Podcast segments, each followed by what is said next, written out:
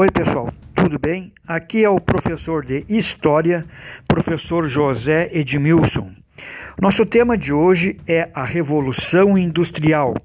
Neste episódio, vamos tratar da introdução Introdução à Revolução Industrial. Começamos com o significado da Revolução Gloriosa. A partir da Revolução Gloriosa, tornou-se comum dizer o rei reina mas quem governa é o parlamento.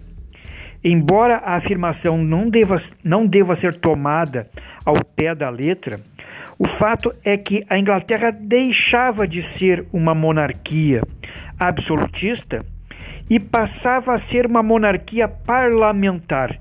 Quem passa a mandar de fato é o parlamento. O rei reina, mas quem manda é o parlamento. Os ingleses deixavam de ser súditos e tornavam-se cidadãos. O súdito do rei é aquele que se ajoelha, abaixa a cabeça, obedece o rei, é submisso ao rei. Então agora deixavam de ser súditos para ser cidadão, aquele que fica em pé, olhando olho no olho e que diz o que pensa e que pode expressar suas opiniões com liberdade. Este cidadão que passa a ter direitos, né?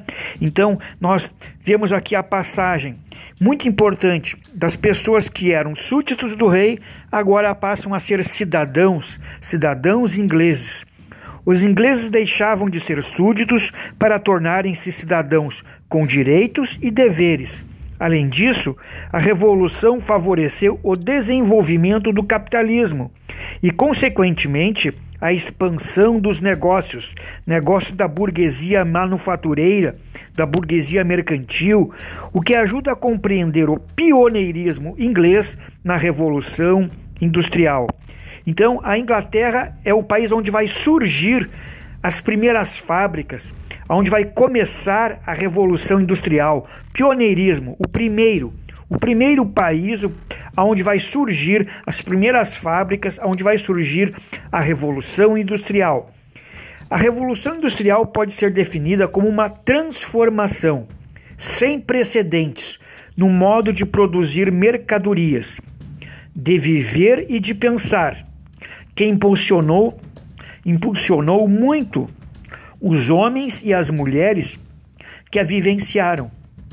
Essa revolução teve início na Inglaterra na década de 1760.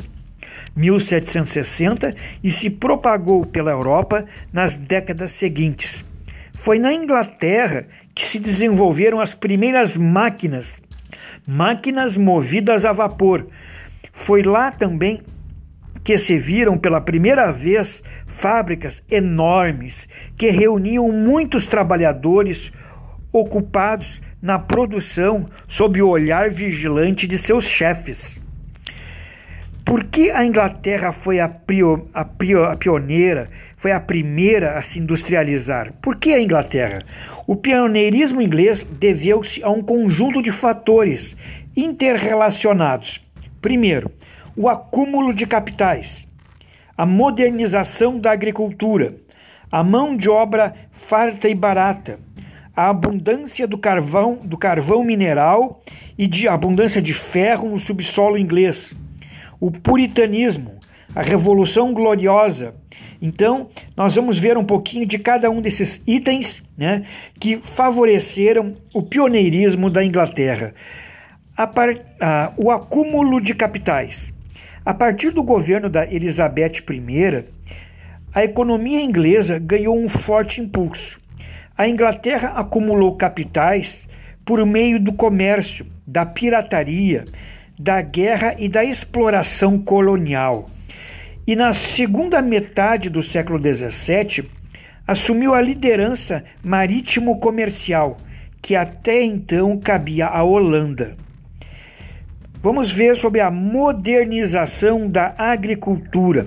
Modernização da agricultura.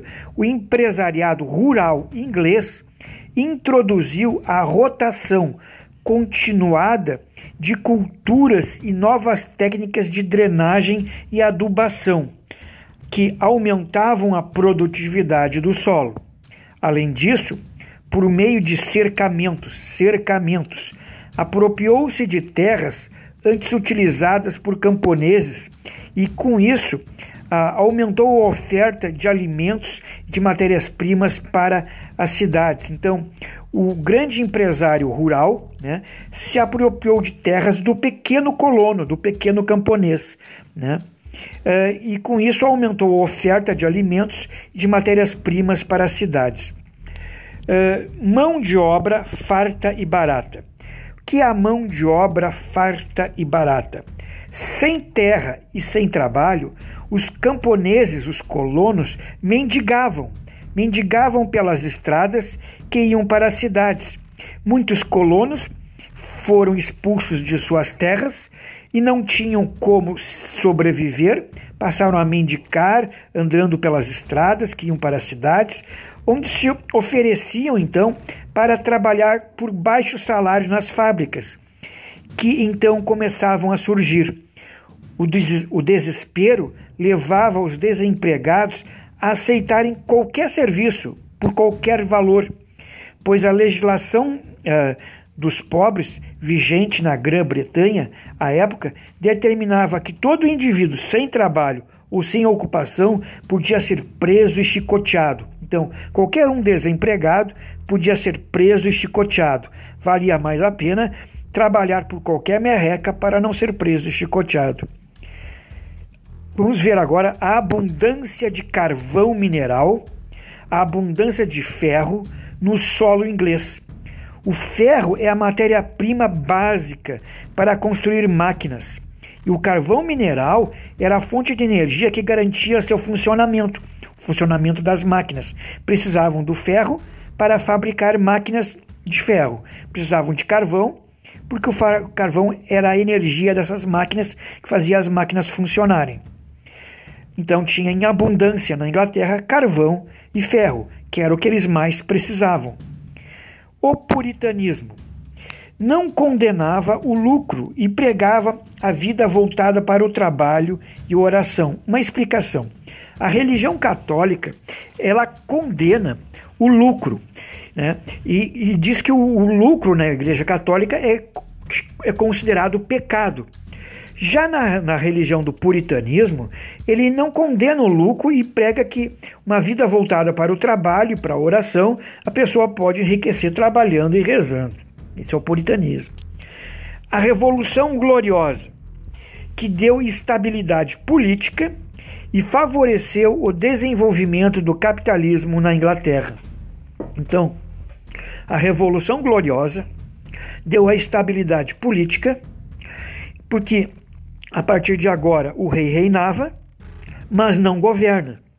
Quem passou a governar era o parlamento. A monarquia parlamentar inglesa tomou várias medidas favoráveis ao crescimento das manufaturas, das empresas rurais e da indústria naval, estimulando, portanto, os negócios da burguesia. Bom, pessoal, Neste primeiro momento era só isso. Próxima aula a gente vai adiante, então, no segundo episódio. Por hoje, muito obrigado por terem nos escutado até aqui. Um forte abraço para todos, boa saúde para todos.